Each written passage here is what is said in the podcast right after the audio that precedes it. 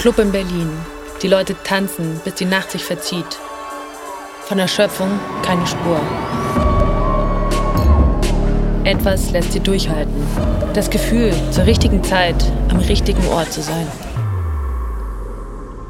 In einem anderen Teil der Welt, in Mexico City, ist ein Mann zur falschen Zeit am falschen Ort. Er wird erschossen. Es ist der Vater von Annabelle. Etwas verbindet die Partynacht in Berlin mit dem brutalen Tod von Annabels Vater in Mexico City. Etwas Weißes. Das in Berlin sogar im Abwasser zu finden ist. Und durch Mexiko fließt wie ein reißender Fluss. Wir reden über Kokain.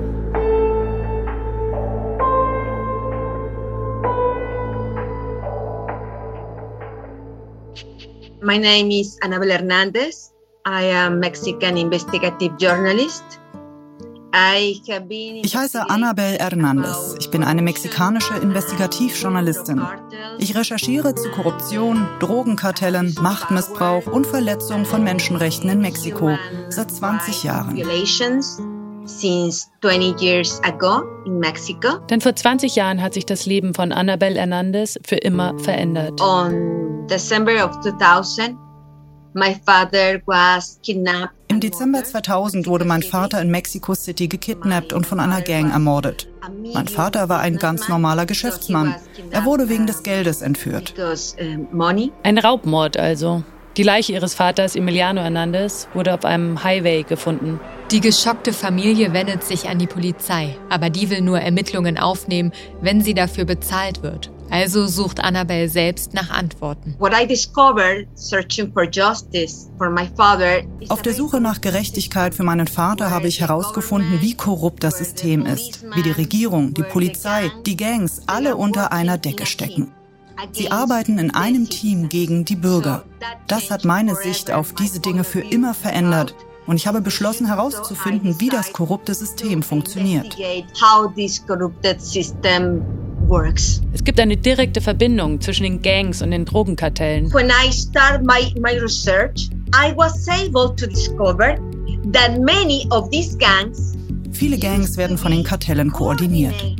Sie müssen den Kartellen einen Teil des Geldes zahlen, das sie durch Entführungen erpresst haben. Der Tod ihres Vaters steht für Annabel Hernandez stellvertretend für die vielen Toten des mexikanischen Drogenkriegs. Ein brutaler Krieg. Mehr als 350.000 Menschen wurden in den letzten 20 Jahren ermordet und 73.000 Menschen werden nach Angaben der Washington Post immer noch vermisst.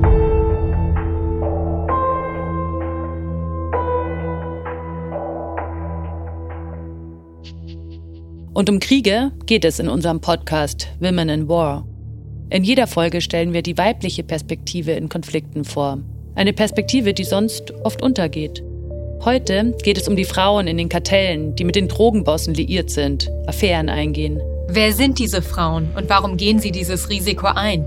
Und es geht um eine Frau, die sich traut, die Vernetzung von Kartellen, Politik und Polizei aufzudecken. Es geht um Annabels Suche nach den Mördern ihres Vaters.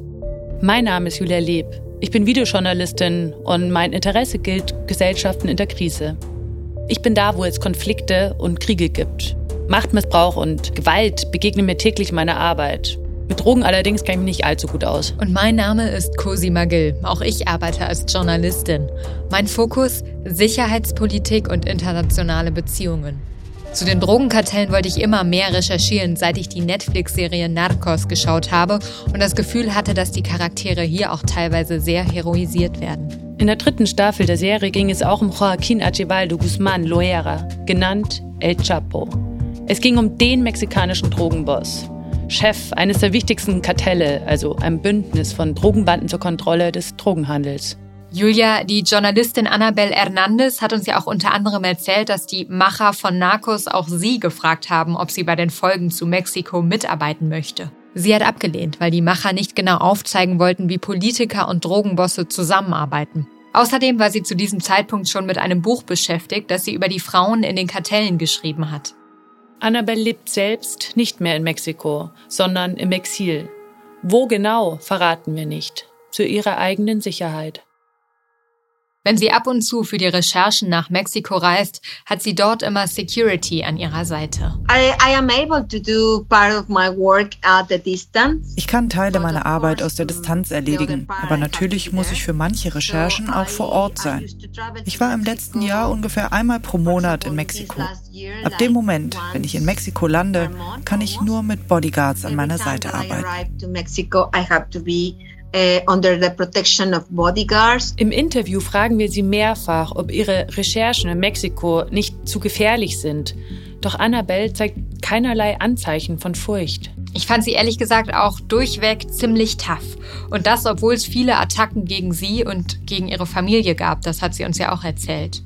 And uh, the last one äh, Die letzte Attacke war 2013. Elf bewaffnete Männer sind in mein Haus eingedrungen. Es war Dezember. Ich war nicht da. Sie dachten es aber, weil meine Bodyguards vor dem Haus gewartet haben.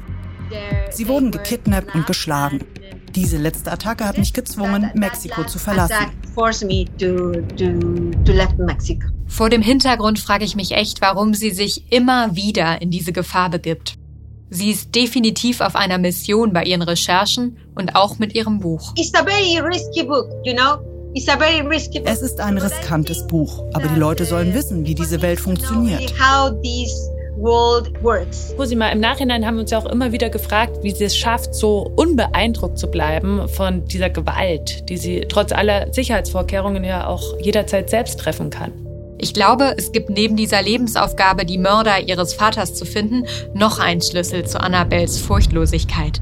Sie hat sich schon als Kind in einer von Männern dominierten Welt behauptet. I grew up in one country like Mexico ich bin in einem Land aufgewachsen, in Mexiko, wo der Machismo allgegenwärtig ist.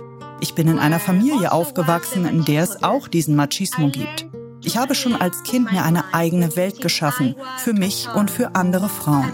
Ich habe schon als Kind gegen diese Männerwelt protestiert. I protest always against this world, even when I was a child. wow, starker Charakter schon als Kind. Annabelle hat sich offenbar schon damals in der Machismo-Welt behauptet und uns auch ganz anschaulich erzählt, wie sie das so ganz konkret gemacht hat. Mein Vater hat zu mir gesagt, du musst das Bett deines Bruders machen. Warum, habe ich ihn gefragt. Er hat doch auch Hände. Also. Keine schlechte Strategie. Kein Wunder, dass für Annabelle seit Jahren die Frauen in den Kartellen im Mittelpunkt ihrer Recherche stehen. Sie hat übrigens auch mit Emma Coronel Aisburo gesprochen, die Frau von dem berühmten Drogenboss El Chapo. Aber dazu kommen wir gleich. El Chapo, das ist, wie viele von euch sicherlich wissen, der größte Drogenbaron der Welt. Ein Pablo Escobar des 21. Jahrhunderts. Der Pate des berüchtigten Sinaloa-Kartells. Ein Mann, der die mexikanischen Behörden, den US-amerikanischen Geheimdienst und die US-amerikanische Antidrogenbehörde DEA jahrelang an der Nase herumführt. Seine spektakuläre Flucht aus einem mexikanischen Hochsicherheitstrakt geht um die Welt. Zuvor war El Chapo zweimal entkommen, unter anderem durch einen Fluchttunnel unter der Dusche seiner Zelle. Die Videoaufnahmen aus der Zelle zeigen, wie er hinter dem Toilettenvorsprung verschwindet. Nicht etwa, um sein Geschäft zu verrichten, sondern er flieht durch einen kilometerlangen Tunnel, der von Profis in das Gefängnis gebohrt wurde. Die mexikanische Regierung wird vor der ganzen Welt lächerlich gemacht. Und El Chapo, der lebt sein Leben getarnt als einfacher Bauer und gleichzeitig als Chef eines milliardenschweren Imperiums. El Chapo hat, da unterscheidet er sich nicht von anderen Drogenbaronen, eine ganz besondere Vorliebe für Frauen. Neben ihren Ehefrauen sammeln die Drogenbosse auch junge Liebhaberinnen wie Souvenirs. Ganz besonders gern auch Fernsehstars, die sie in den Telenovelas sehen. Katie Castillo ist so ein Fernsehstar. Schon als Kind war sie das und sie ist seit Jahrzehnten in den lateinamerikanischen Soap-Operas zu sehen. El Chapo, der meistgesuchte Drogenboss der Welt, wirft aus seinem Versteck ein Auge auf sie. Kate weiß nicht, dass sie aus der Ferne begehrt wird. Eines Tages jedoch sie ist mal wieder von ihrer Regierung desillusioniert, schreibt sie auf Twitter Zeilen, die ihr Leben verändern werden. Ich glaube heute mehr an Chapo Guzman als an die Regierungen, die nichts tun und uns die Wahrheit vorenthalten. Katie Castillo wird aufgrund ihres Tweets von El Chapos Männern kontaktiert. Ich sag dir, die Serie, in der du spielst, ich habe sie gesehen und ich liebe sie. Diese Zeilen schreibt El Chapo, einer der meistgesuchten Männer der Welt. Kate ist damals viel in LA unterwegs, erzählt dem Hollywood-Star Penn von ihrem Plan, El Chapo zu treffen oder gar einen Film über ihn zu produzieren. Penn will sie begleiten. Und die beiden lassen sich auf das verrückteste Abenteuer ihres Lebens ein. In Privatfliegern erreichen sie über mehrere Stopps das Versteck des Drogenbarons im Dschungel und schaffen es als einzige Menschen der Welt, ihn zu interviewen. Der Haken an der Sache, sie werden vom Geheimdienst gedreckt. Ein paar Tage später erfolgt dann an eben diesen Versteck der Zugriff seitens der mexikanischen Behörden. Und so gelingt einem TV-Sternchen unfreiwillig das, was die Geheimdienste der mächtigsten Nation der Welt nicht geschafft haben. El Chapos Versteck auswendig zu machen. Das Kartell ist, sagen wir mal so, mittelamüsiert. Ein paar Monate später wird El Chapo dann endgültig festgenommen. Der mexikanische Drogenboss Joaquín El Chapo Guzmán ist in den USA wegen gewerbsmäßigen Kokainschmuggels von einer Jury schuldig gesprochen worden. Das teilte ein New Yorker Gericht mit. Guzmán muss nun mit einer lebenslangen Haftstrafe rechnen. Die Frauen und El Chapo. Wir hatten es ja schon erwähnt, da ist der Wurm drinnen. Denn Emma Coronel Aispuro, seine Ehefrau, wechselt laut Annabelle Hernandez während der Gerichtsverhandlung die Seiten und macht das, was im Kosmos der Kartelle ein Tabu ist. Sie packt aus. Die Ehefrau des Drogenbosses wusste schon auf dem Weg ins Gericht, dass dieser Prozess nicht zu gewinnen ist. Für die Journalistin Annabelle Hernandez, die vor 20 Jahren ihren Vater im Drogenkrieg verlor, ist klar, sie braucht unbedingt ein Interview mit Emma. Und sie bekommt es. Die Ehefrau von El Chapo wird zur Hauptfigur von dem Buch, das wir schon erwähnt haben. Es heißt Emma und die anderen Frauen der Narcos. Als sie diesen Mann geheiratet hat, war sie erst 17 Jahre alt. Er war 50 Jahre alt. Er war sehr alt für sie. Sie kam aus einer sehr armen Familie und hatte keine andere Wahl. She didn't have an option in that moment. Später war sie sehr gut vernetzt mit dem Kartell. Sie hat auch als Botin für ihren Mann gearbeitet. Angeblich hat Emma erst während des Prozesses erfahren, dass sie nicht die einzige Frau an der Seite ihres Mannes gewesen ist. That trial was very, very dramatic for Emma Coronel. Dieser Prozess war sehr dramatisch für Emma Coronel, denn in diesem Prozess wurde ihr klar, dass ihr Mann sie betrogen hatte, dass er neben ihr viele Frauen und auch andere Kinder hat. Das hat sie sehr wütend gemacht.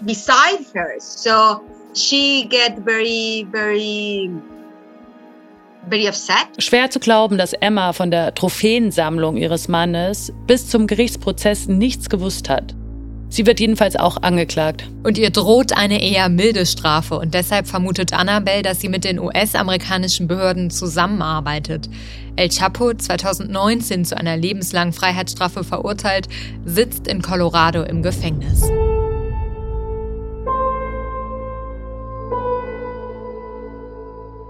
Okay, soweit so dramatisch. Bevor wir noch tiefer einsteigen in die Geschichte der Kartellfrauen, Lass uns doch mal einen genaueren Blick auf die Kartelle werfen. Das Sinaloa-Kartell ist das wohl berühmteste, auch außerhalb von Lateinamerika, bekannt nicht zuletzt dank der schon erwähnten Netflix-Serie. Aber es gibt viele Kartelle in Mexiko und genau deshalb gibt es auch einen Krieg der Kartelle. Denn die Kartelle teilen sich das Land untereinander auf und manche Regionen sind umkämpft. Die bekanntesten Kartelle sind neben dem Sinaloa-Kartell im Nordwesten Mexikos das Golfkartell und das Los Zetas-Kartell im Nordosten und das Kartell de Jalisco Nueva Generación im Westen. Du warst doch schon mal in dem Bundesstaat Jalisco unterwegs, Julia. Wie war's? Hat man da irgendwas von den Kartellen mitbekommen? Ja, gut, dass du es ansprichst, Cosima, weil es absolut falsch ist, Mexiko lediglich auf den Drogenkrieg zu reduzieren. Als 17-Jährige war ich mit einer mexikanischen Freundin für längere Zeit in Jalisco Vielleicht war ich damals auch noch zu naiv, weil mir ist nichts von den Kartellstrukturen vor Ort aufgefallen. Im Gegenteil, es war echt eine tolle Zeit. Ich erinnere mich an Orte wie Tequila, ein kleines Dorf, in dem die besten Agaven der ganzen Welt angebaut werden. Die Männer reiten da tatsächlich mit Pferden und großen Hüten durch das eingeschlafene Dorf. Schaut echt aus wie in so einem Westernfilm. Und dann sind wir auch noch, oh Gott, also wenn das meine Eltern erfahren, äh, sind wir über die Dörfer getrennt in einem Lieferwagen. Naja, vielleicht hören die ja auch unseren Podcast. Also Grüße gehen raus an dieser Stelle. Ja, ja, hola, hola. Mexiko war ganz safe, ganz safe. Was ich damit aber sagen will, es gibt eben dieses Nebeneinander vom brutalen Bandenkriegen und dem coolen, ausgelassenen Lifestyle in Mexiko. Das gilt natürlich auch für die Großstädte, vor allem für Mexico City. Das ist eine Stadt, die richtig in ist und alle sagen, das ist so wie New York in den 60er Jahren. Die Trendsetter aus der ganzen Welt genießen hier die super Restaurants, die angesagten Galerien und Nachtclubs. Und auch in Yucatan war ich länger unterwegs. Für den europäischen Chatset ist Tulum momentan der wahrscheinlich angesagteste Ort. Tulum ist ein gutes Stichwort. Auch wenn man von den Kartellen als Reisende vielleicht nicht immer viel mitbekommt, habe ich da unlängst was in den Nachrichten gehört, mit dem es jetzt leider wieder auf der dunklen Seite weitergeht. Soldaten patrouillieren im Urlaubsparadies. Mexikos Regierung hat nach der Schießerei in einer Touristenbar hunderte Sicherheitskräfte nach Tulum geschickt. Dort waren vergangene Woche zwei Urlauberinnen im Kugelhagel verfeindeter Drogenbanden ums Leben gekommen. Touristen sind normalerweise keine Zielscheibe der Kartelle. Es gibt aber immer wieder etliche Kollateralschäden. Grundsätzlich kann es jeden treffen. Wie bekämpft eine Regierung diese mächtigen Drogenkartelle und wie ernst kann man den Kampf überhaupt nehmen, wenn Politiker mit den Kartellen unter einer Decke stecken? Seit Jahrzehnten ist der Kampf gegen die Kartelle jedenfalls die relevanteste Aufgabe für den mexikanischen Staat. Und natürlich auch im Wahlkampf immer wieder das Thema. Auch Präsident Andrés Manuel López Obrador hat im Wahlkampf 2018 ein Ende der Gewalt versprochen. Eh, abrazos, no balazos heißt so viel wie Umarmungen, keine Kugeln. Das sollte ein Bruch mit den vorherigen Regierungen sein. Jahrelang haben die auf militärische Konfrontation gesetzt. Kritiker sagen aber, dass Obradors Slogan reine Rhetorik ist und es dahinter gar kein ehrlich gemeintes Konzept gibt. Ich finde, dass eine spezielle Geschichte aus den letzten Jahren ziemlich gut zeigt, wie hilflos die Politik mit den Kartellen umgeht. Arriba!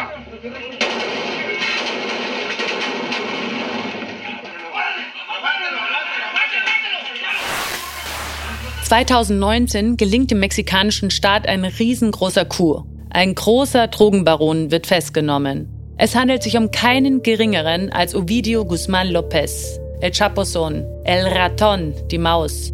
Doch sofort gibt es Widerstand vom Kartell. Acht Menschen sterben, 16 werden verletzt. Die Familien der an der Verhaftung beteiligten Soldaten werden bedroht. Und dann passiert etwas völlig Undenkbares. In einem funktionierenden Rechtsstaat wäre das jedenfalls undenkbar. El Raton wird freigelassen und damit nicht genug. Der mexikanische Staatschef verteidigt die Entscheidung im Fernsehen folgendermaßen. Das ist eine sehr schwierige Situation für uns gewesen. Viele Zivilisten waren in Gefahr. Und es wurde dann die Entscheidung getroffen, Menschenleben zu retten. Und ich war damit einverstanden.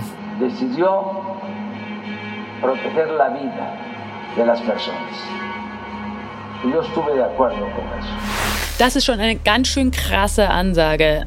Ich meine, da haben wir jetzt nicht irgendeinen Polizeigeneral gehört, der wegen Versagen gefeuert wird, oder auch nicht den Innenminister, der sein Bedauern ausspricht. Hier spricht nicht irgendeiner, sondern der Präsident, sprich der Kopf des Landes, höchstpersönlich. Die Message versteht jeder.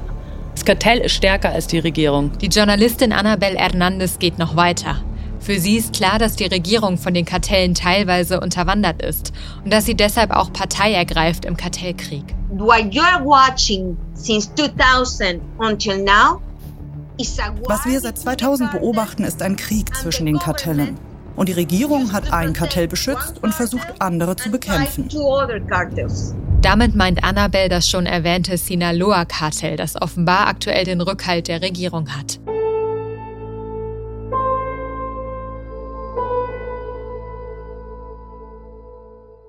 Okay, die Bad Boys halten also zusammen. Aber was für eine Rolle spielen die Frauen in diesem System? In the cartels you you have many different of women. Die Frauen nehmen sehr unterschiedliche Rollen ein. Ganz oben stehen die Mütter. The mothers of these couples, like the virgin, they are they are you know they are, ¿cómo se dice? Sagradas. Holy saints. Yes, yes, they are just there, no? In the, in the heaven, no? Die unantastbare, heilige Mutter. Jeder Wunsch wird ihr von den Augen abgelesen. Dann kommt die Ehefrau, La Esposa. Die Ehefrauen der Drogenbarone sind oft junge Frauen, oft im Teenageralter, aus einfachen Verhältnissen, wie zum Beispiel bei El Chapos Ehefrau Emma. Sie bekommen den luxuriösen Lifestyle, aber keinen eigenen Besitz, damit sie nicht weglaufen können? You have the wives that are Es gibt die Ehefrauen. Ihr Leben ist sehr eingeschränkt. Sie werden kurz gehalten, auch finanziell, weil ihre Ehemänner nicht wollen, dass sie frei sind. Und die Töchter? Las hijas. Die werden nicht selten strategisch verheiratet. The daughters that you use them die Töchter, sie werden benutzt und mit anderen Familienmitgliedern von Kartellen verheiratet. Ihren Vätern können sie nicht widersprechen. Sie müssen aus familiären Gründen heiraten.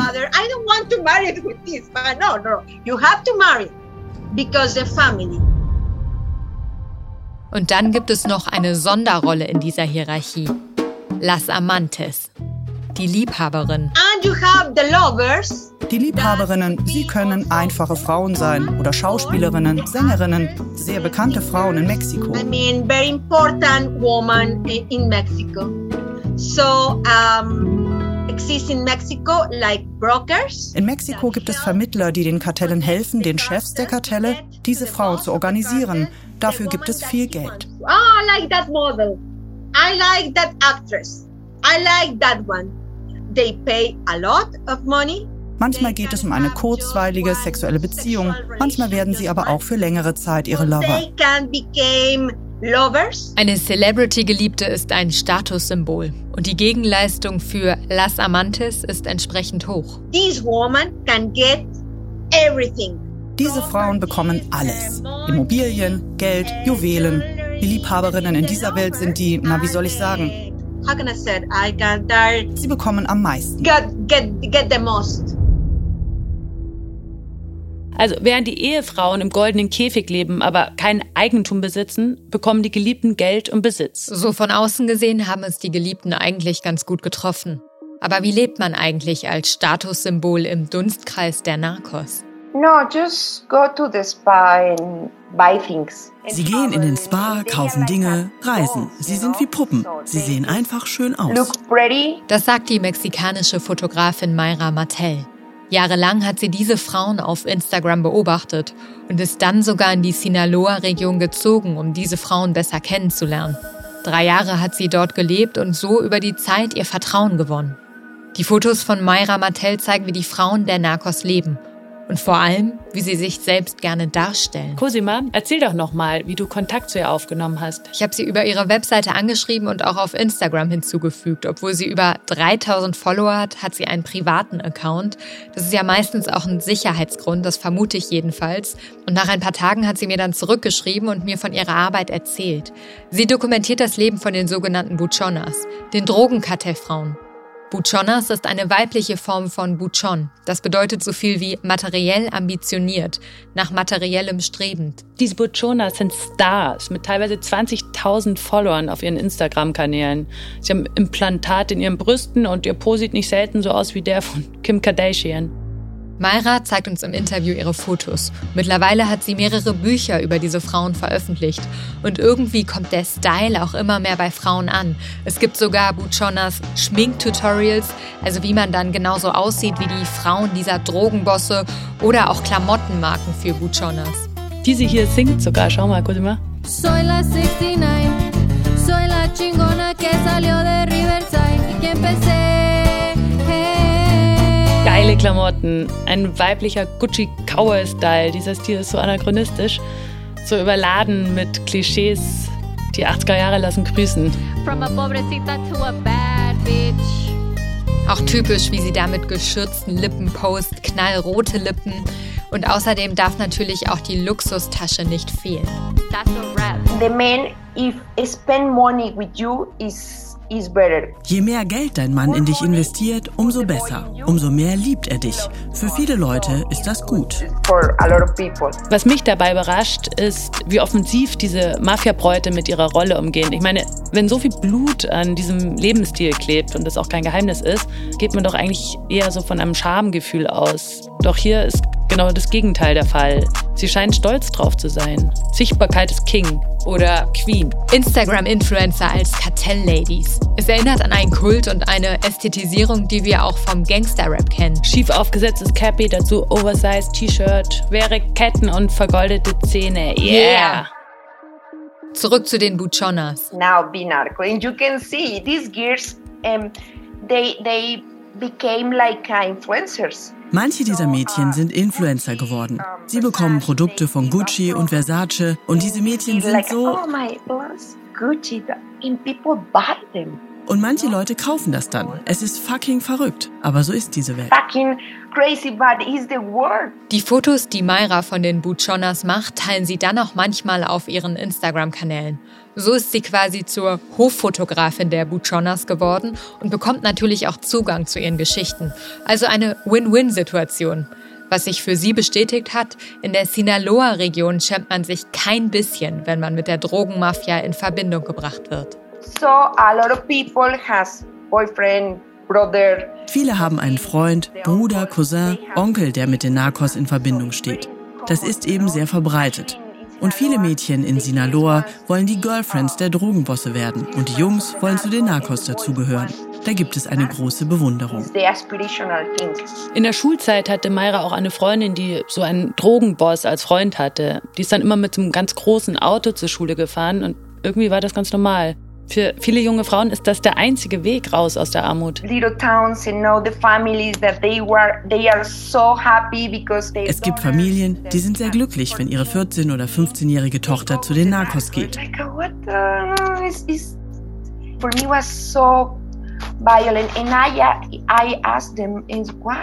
Ich habe die Familien oft gefragt, warum.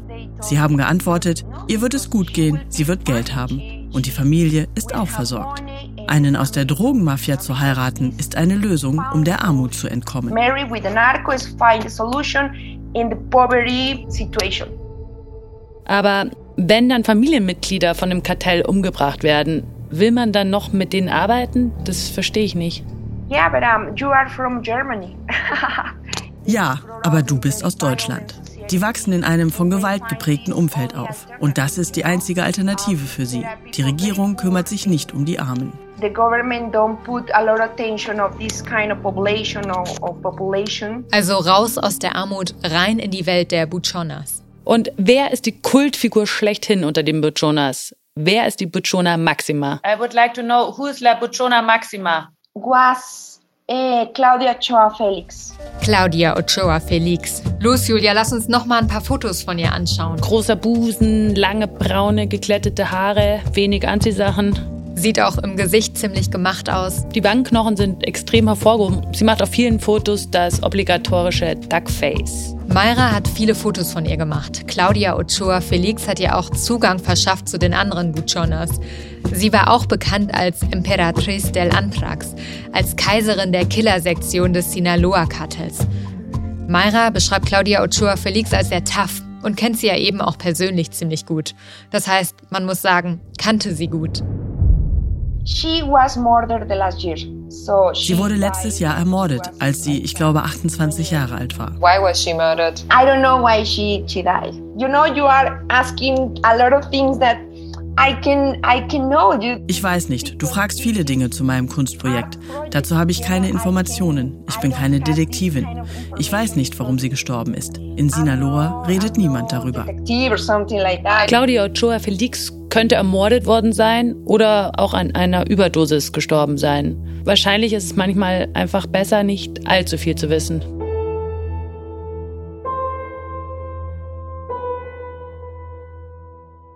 Da geht die Journalistin Annabel Hernandez, die das Buch über El Chapos Frau geschrieben hat, ganz anders ran. Sie recherchiert bei solchen Todesfällen alle Fakten und versucht das System hinter der Gewalt aufzudecken. Und laut Annabelle sind die Kartellboys nicht allzu zimperlich. The violence is, is not just physical, die Gewalt ist nicht nur körperlich. Sie kann körperlich sein. Aber die Gewalt gegen die Frauen findet auch auf einer psychologischen Ebene statt.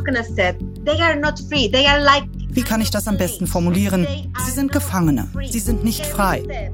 Für jeden Schritt, den sie gehen, brauchen sie die Genehmigung des Ehemannes. If the husband said no, you cannot move. Ich habe Annabelle dann eine Frage gestellt, auf die sie sehr emotional reagiert hat. Findest du nicht? Ja, das stimmt. Da hat sie sich einfach ganz entschieden vor ihre Landsleute gestellt. Can you say like how many percentage of Mexican population is working for a cartel? No, I mean that that is impossible to know. In in TV series, looks like Mexico all all these people are corrupted, and that is not true. In Serien sieht es oft so aus, als wären all diese Menschen in Mexiko korrupt. Das ist nicht wahr. Die meisten Menschen in Mexiko, mehr als 60 Millionen, sind arm. Arbeiten sie für die Kartelle? Nein, natürlich nicht. Sie wären Millionäre.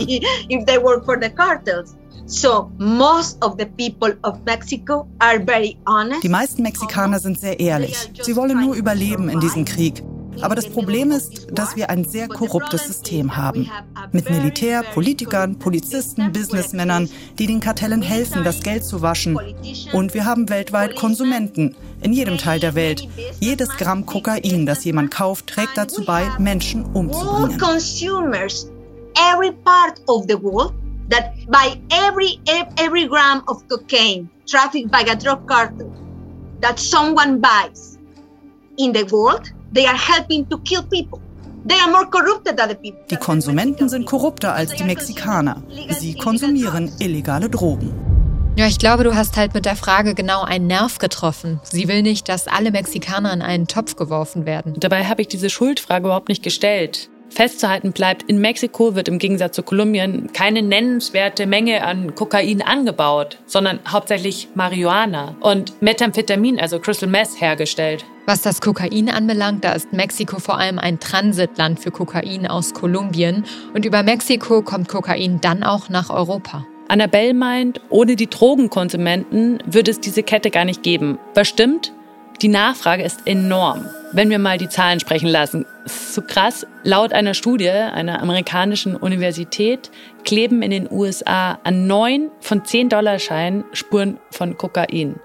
Buchstäblich, hello? Aber auch hier bei uns in Deutschland ist offenbar immer mehr Kokain im Umlauf. Die Rückstände haben sich im Abwasser in Berlin seit 2017 verdoppelt. Das haben meine Kollegen vom ARD-Magazin Kontraste recherchiert. Letztes Jahr waren es auf 1000 Einwohner durchschnittlich 20 Dosen Koks. Heavy, oder?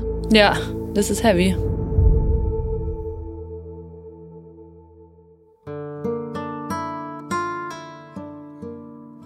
In diesem Kreislauf aus Drogenabbau, Verkauf und Konsum hat Annabelle ihren Vater Emilio Hernandez verloren. Er wurde 2000 von Gangs in Mexico City erst entführt und dann ermordet. Annabelle hat lang recherchiert, wer genau für den Mord an ihrem Vater verantwortlich ist, konnte es bis jetzt aber nicht herausfinden. Sie ist sich sicher, dass die Täter noch frei rumlaufen. Was ihr wichtig ist, so cool wie die Drogenbosse in den Serien bei Streaming-Plattformen dargestellt werden, sind sie nicht. Manchmal denken die Menschen, dass diese Drogenbosse gottähnlich sind. Die Ehrfurcht und die Angst vor der scheinbaren Übermacht nervt sie. In meiner Arbeit, die ich in den letzten 20 Jahren gemacht habe, versuche ich diesen Mythos zu zerstören. Sie sind auch nur Menschen. Und genau das treibt Annabelle an. They are vulnerable. So Sie sind verletzlich. Wenn wir das verstehen, dass diese schlimmen Personen auch einfach nur Menschen sind, können wir sie zerstören. Wir können sie bekämpfen. We can, we can fight against them. Annabels Botschaft, die Narcos-Bosse, auch sie sind nur ganz normale Typen, die man bekämpfen und zerstören kann.